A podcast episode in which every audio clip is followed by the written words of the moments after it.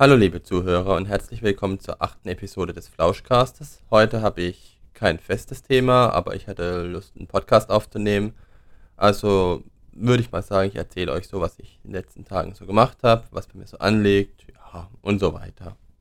Wie ich euch ja letzte Woche erzählt habe, habe ich oben im zweiten, also im ersten Obergeschoss, meinen Anbau renoviert. Das habe ich jetzt sozusagen fast abgeschlossen. Ich habe also die Dämmung eingebracht und die Dampfsperrfolie dann danach aufgebracht. Das hat ein bisschen länger gedauert, als ich eigentlich gedacht habe, weil ich habe eigentlich gedacht, ja gut, jetzt erstmal wird es so mit der Folie drin halten, also dass ich jetzt nichts anderes machen muss, außer die Dämmung einbringen und dann die Folie drauf und dann später dann die Gipskartonplatten. Das hat aber nicht richtig gehalten, weil die Dämmung natürlich ein bisschen aus der Wand rausdrückt. Das ist ja solche so eine richtige wolleartige Substanz. Und deswegen musste ich da jetzt noch eine Lattung draufschrauben. Das habe ich dann heute gemacht mit meinem Kumpel. Das war eigentlich sehr schnell gemacht. Und ja, hat eigentlich keinen großen Aufwand gekostet. Und ich bin froh, dass ich es jetzt gemacht habe. Wann ich dann die Gipskartonplatten darauf schraube, das werde ich dann sehen. Das mache ich, wenn ich Zeit habe. Die muss ich ja auch mit dem Auto oder mit dem Traktor vom Baumarkt holen weil da brauche ich ja relativ viele. Also da brauche ich bestimmt 15 bis 20 Quadratmeter, um das alles neu zu machen. Nee, sogar mehr, wahrscheinlich 30. Und das ist schon ganz schön schwer, das im Auto zu transportieren. Dürfte ich wahrscheinlich nicht mit einer Fahrt schaffen. Da müsste ich drei oder viermal fahren und das ist mir eigentlich auch zu blöd. Deswegen denke ich, dass ich es mit dem Traktor und mit dem Anhänger abholen werde. Natürlich muss ich vorher auch noch das Elektroinstallationsmaterial bestellen, weil ohne Steckdosen wäre das ja schlecht. Also wenn man es neu macht, dann legt man sich auch gleich ein paar Steckdosen mehr hin, weil Steckdosen hat man nie genug. Vor allem wenn man wie ich in einem Altbau wohnt, da ist man immer froh, wenn man eine Steckdose zusätzlich hat. Wenn man im Altbau wohnt, dann sollte man jedes Mal, wenn man vielleicht renoviert, also wenn man zum Beispiel neu tapeziert und im Raum wenige Steckdosen sind, zum Beispiel war in dem Raum, wo ich jetzt bin, nur eine, nur zwei Steckdosen oder ja, nein, drei Steckdosen. Und da, wo ich tapeziert habe, habe ich einfach die Löcher ein bisschen größer geklopft und habe ich pro Steckdose drei, also aus einer Steckdose drei gemacht. Jetzt habe ich insgesamt, ich glaube, neun Steckdosen. Das hat die Situation schon ein bisschen entspannt. Also das kann ich jedem von euch ans Herz legen. Wenn ihr renoviert, dann klopft gleich noch ein paar Steckdosen mehr dazu. Also wenn ihr schon die Tapete von der Wand habt. Weil wenn man das später machen will, das würde man dann sehen und würde hässlich aussehen. So, das würde ich aber auch sagen, das war's vom Thema Renovieren jetzt erstmal. Zu tun habe ich noch genug. Lust und Zeit habe ich leider nicht so viel. Vor allem die Zeit habe ich nicht unbedingt. Und ganz günstig ist das Material ja auch nicht. Was habe ich die Woche sonst noch so gemacht? Ich habe Brot gebacken. Also aus einer Fertigbackmischung. Das Ganze ist eigentlich so entstanden. Ich war beim Discounter einkaufen, wollte mir Mehl kaufen. Ich glaube, sechs Packungen Mehl für Kuchen und so weiter. Man braucht ja immer ein bisschen Mehl zu Hause. Man weiß ja nie, was man mal machen will. Dann habe ich aus Versehen in meiner Eile beziehungsweise in meiner eigenen Blindheit nur vier Mehl eingepackt und jemand anders hat auf den Mehlstapel zwei Brotmischungen gelegt. Die habe ich dann eingepackt und habe halt natürlich gedacht, das ist auch Mehl. Als ich dann zu Hause angekommen bin, habe ich es mir genauer angeguckt und habe ich gesehen, oh, ich habe ja zwei Packungen Brot gekauft. Und da man die nicht entsorgen will, habe ich mir gedacht, gut, das könntest du ja mal ausprobieren. Du hast ja selbst noch nie Brot gebacken, aber es gibt ja für alles ein erstes Mal. Also bei den heutigen Brotpreisen beim Bäcker, ich glaube bei uns kostet ein Brot zurzeit ein Kilogramm 4,90 Euro oder ja, 4,90 Euro. Und so eine Brotbackmischung kostet zurzeit beim Discounter, ich glaube, 1,25 Euro. Man muss natürlich noch die Stromkosten dazu rechnen. Es dürften so 30, 40 Cent sein pro Brot. Also kommt man im schlechtesten Fall wahrscheinlich auf 1,80 Euro für ein ca. 1,2 Kilogramm Brot. Das ist ein bisschen schwerer wie das, was man beim Bäcker kauft, wenn man die ganze Packung macht. Und von dem her ist es eigentlich gar keine so schlechte Idee. Deswegen habe ich mir gedacht, ja gut, probierst du es mal aus. Ich hab, hatte, glaube ich, ein Bauernbrot und ein Sonnenblumenkernbrot.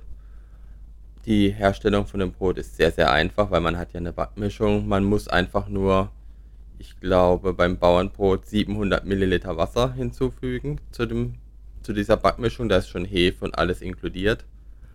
Dann rührt man das einmal um und dann knetet man es mit der Hand durch, bis es einen Teig gibt. Wenn man ein Vollkornbrot hat, ist der Teig ein bisschen klebriger.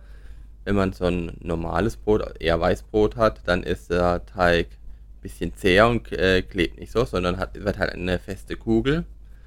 Also man rührt das Wasser ein, rührt mit dem mit einem Löffel ein paar Mal um, bis es eine pumpige oder klebrige Masse gibt. Dann wird man einfach, die, nimmt man einfach die Hand und knetet es durch, bis man den Teig hat. Dann stellt man die Schüssel an einen warmen Ort, deckt sie ab, lässt den Teig ein bisschen gehen. Also die Hefe muss natürlich beginnen zu arbeiten und dann geht der Teig auf, also er bläht sich auf, es bildet sich die Bakter Hefebakterien bilden CO2 und das lässt den Teig ein bisschen porös werden bei der Einpackmischung, wo ich hatte, musste man es erst 30 Minuten gehen lassen.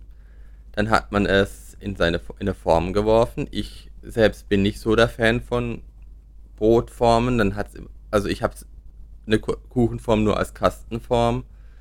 Und ich mag Brot nicht unbedingt in einer Kastenform, deswegen habe ich es einfach diesen Teigbatzen genommen, ihn noch ein paar Mal geformt, nachdem er 30 Minuten gegangen ist. Habe ihn dann aufs Blech gelegt, einfach aufs Backblech, habe ihn oben eingeschnitten, damit die typische Brot, diese typische Brotoptik bekommt. Und habe ihn dann, wie es in der Anleitung geschrieben steht, nochmal im Backofen bei 30 bis 40 Grad 45 bis 50 Minuten gehen lassen. Beim zweiten Gehen, wo er ein bisschen mit höherer Temperatur geht, da kann man schon beobachten, dass es um einiges effektiver ist. Also der Teig schwillt da schon ordentlich an. Und sonst muss man eigentlich nichts machen. Man kann noch ein Wasser in, die, in den Backofen stellen, wenn man das dann später richtig backt, um die, das mit das Brot nicht so schnell austrocknet. Oder man kann auch das Wasser direkt unten in den Backofen leeren, so mache ich's. Also wenn die 45 Minuten Gehzeit herum sind, dann macht man es einfach so. Man wirft den Teig in den Ofen, wenn man ihn nicht im Ofen gehen hat lassen. Also man kann ja auch den Teig auf der Heizung gehen lassen. Da kann man ja auch ca. 30 bis 40 Grad erreichen. Dann werft man ihn in den Ofen aufs Blech in seine Form oder man kann das auch machen, dass man den Teig danach in einen vorgeheizten Römertopf gibt. Den gibt es aus Ton oder aus Guss. Das soll dann noch ein besseres Ergebnis geben. Jedoch habe ich leider keinen Römertopf, das heißt, ich kann es nicht ausprobieren. Dann wirft man, dann heizt man den Backofen vor auf ca. 200 Grad und gibt dann das Brot hinein. Für, ich glaube, je nach Brot zwischen 50 und 70 Minuten. Und wie ich bereits gesagt habe, kann man dann noch Wasser hinzugeben. Ich persönlich habe leider keine feuerfeste Schale, die ich neben das Brot stellen kann, wo man eigentlich das Wasser hinzufügen kann. Also dass es dann langsam über die Zeit des, über die Zeit des Backvorgangs verdampft.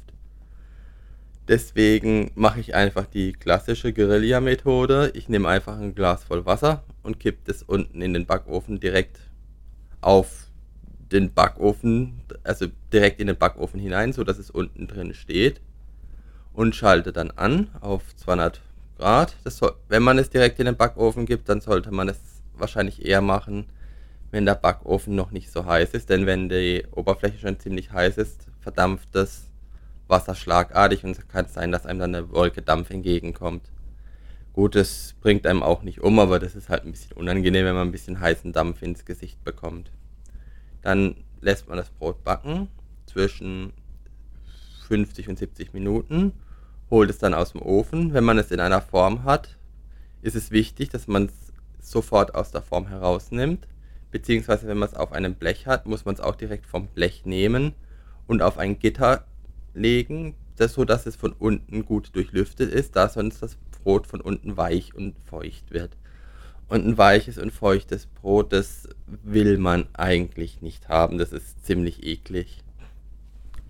Wenn man dann die, das Brot gebacken hat, kann man es ganz normal, wie auch anderes Brot, das man beim Bäcker gekauft hat, eine Weile lagern. Jedoch bin ich der Meinung, dass das Brot, das man selbst backt, also zumindest das mit den Backmischungen, nicht so lange lagerfähig ist wie das vom Bäcker.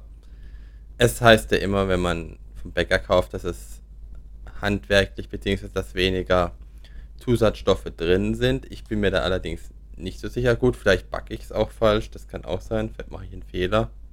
Allerdings ist die Haltbarkeit von dem Brot beim Bäcker um mindestens das Doppelte von dem, was die Backmischung hergibt. Also man kann es natürlich immer noch essen, aber es wird halt meiner Meinung nach schneller trocken. Das heißt, man muss viel besser darauf aufpassen, wie man das Brot lagert und wie man es abdeckt. Das muss, allerdings ist es ja auch nicht unbedingt ein Problem, wenn man zu viel Brot gebacken hat, weil man die Hitze des Ofens noch ausnutzen wollte, um noch ein zweites Brot hinterher zu backen und somit Energie zu sparen.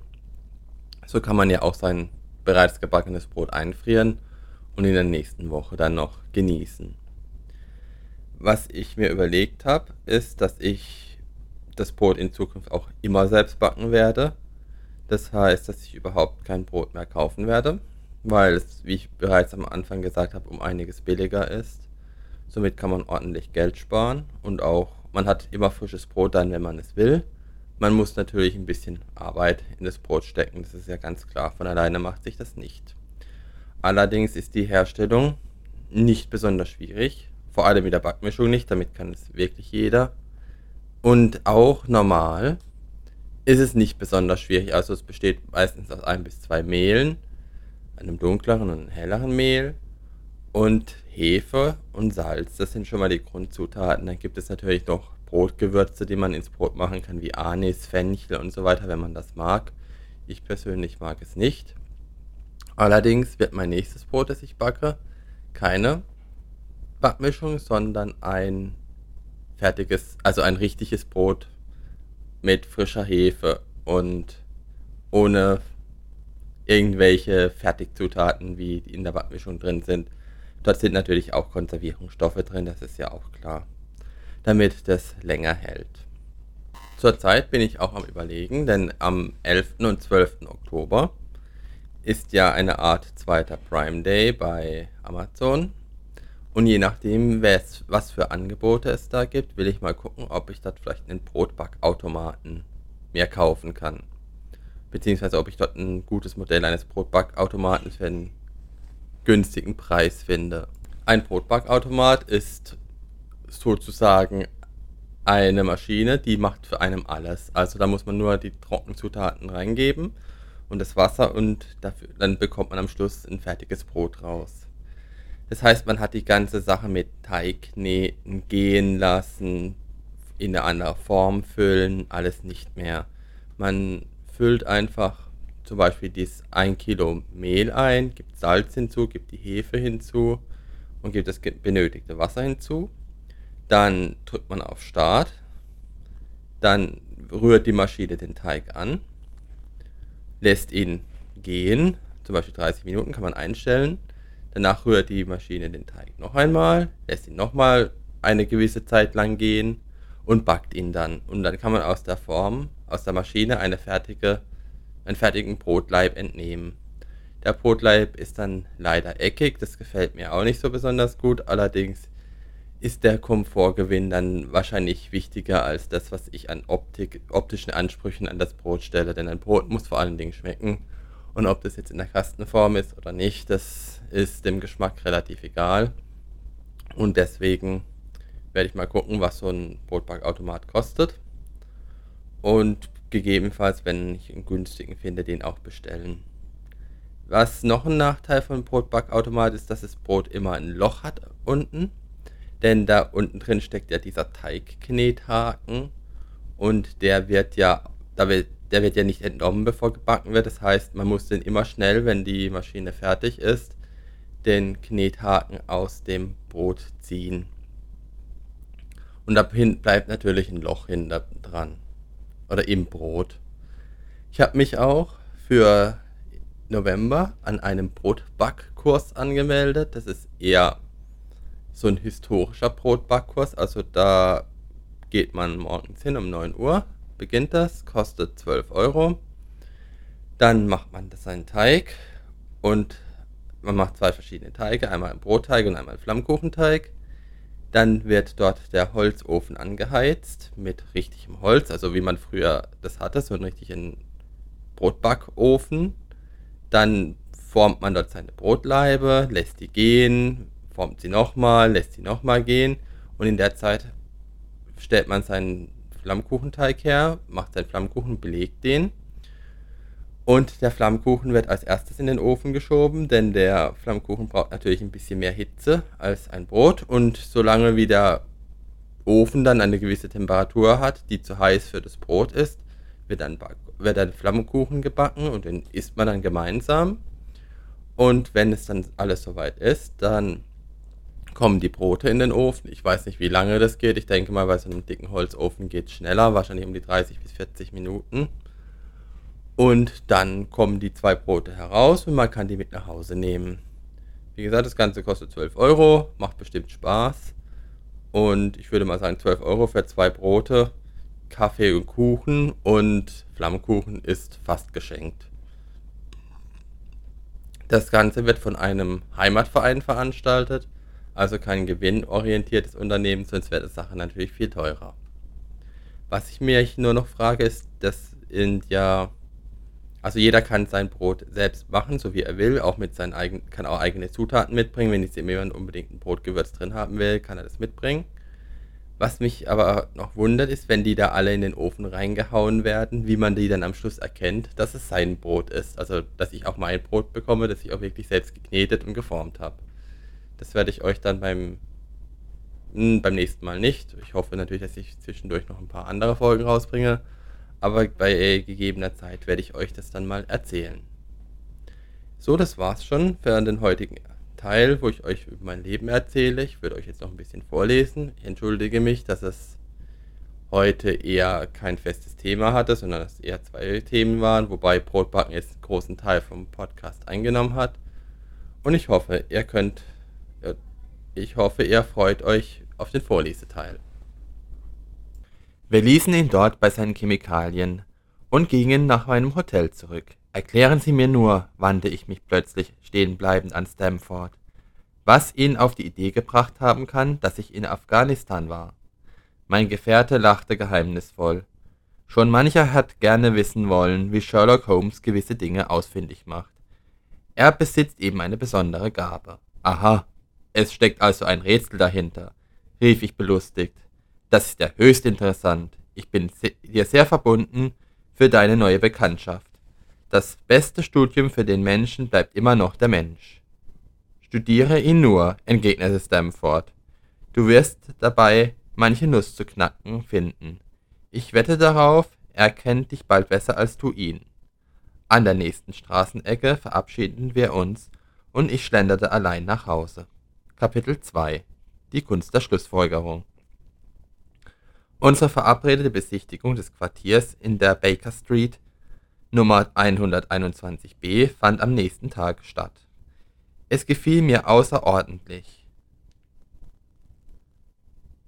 Das große luftige Wohnzimmer, welches sich an zwei behagliche Schlafstuben anschloss, war freundlich möbliert und sehr hell, da, da es ein Licht durch zwei große Fenster erhielt. Unter uns beiden geteilt erschien auch der Preis der Wohnung so gering, dass wir sie auf der Stelle mieteten und sogleich einziehen, eingezogen sind. Noch am selben Abend ließ ich meine Besitztümer vom Hotel herüberschaffen und Sherlock Holmes folgte bald darauf mit verschiedenen Koffern und Reisetaschen. In den ersten Tagen waren wir eifrig beschäftigt auszupacken und unsere Sachen auf die vorteilhafteste Weise unterzubringen. Als dann ein als dann die Einrichtung fertig war, begannen wir uns in Ruhe an unsere neue Umgebung zu gewöhnen. Holmes war ein Mensch, mit dem sich's leicht leben ließ. Vom stillen Wesen und regelmäßigen seine Gewohnheiten. Selten blieb er abends noch nach zehn auf, und wenn ich morgens zum Vorschein kam, hatte er immer schon gefrühstückt und war ausgegangen. Den Tag über war er meist im chemischen, Laborator chemischen Laboratorium oder im Seziersaal. Zuweilen macht er sich auch weitere Ausflüge, welche ihn bis in die verrufensten Gegenden der Stadt zu führen schienen. Seine Tatkraft war unverwüstlich, solange die Arbeitswut bei ihm dauerte. Von Zeit zu Zeit trat jedoch ein Rückschlag ein. Dann lag er den ganzen Tag im Wohnzimmer auf dem Sofa, fast ohne ein Glied zu rühren oder ein Wort zu reden. Dabei nahmen seine Augen einen so traumhaften, verschwommenen Ausdruck an, dass, sich, dass sicher der Verdacht in mir aufgestiegen wäre, er müsse irgendein Betäubungsmittel gebraucht haben. Hätte nicht seine Mäßigkeit und Nüchternheit im gewohnten Leben diese Annahme völlig, völlig ausgeschlossen. So, liebe Zuhörer, das war die achte Episode des Flauschcasts. Ich hoffe, es hat euch einigermaßen interessiert und ihr seid nicht eingeschlafen. Bis zur nächsten Episode.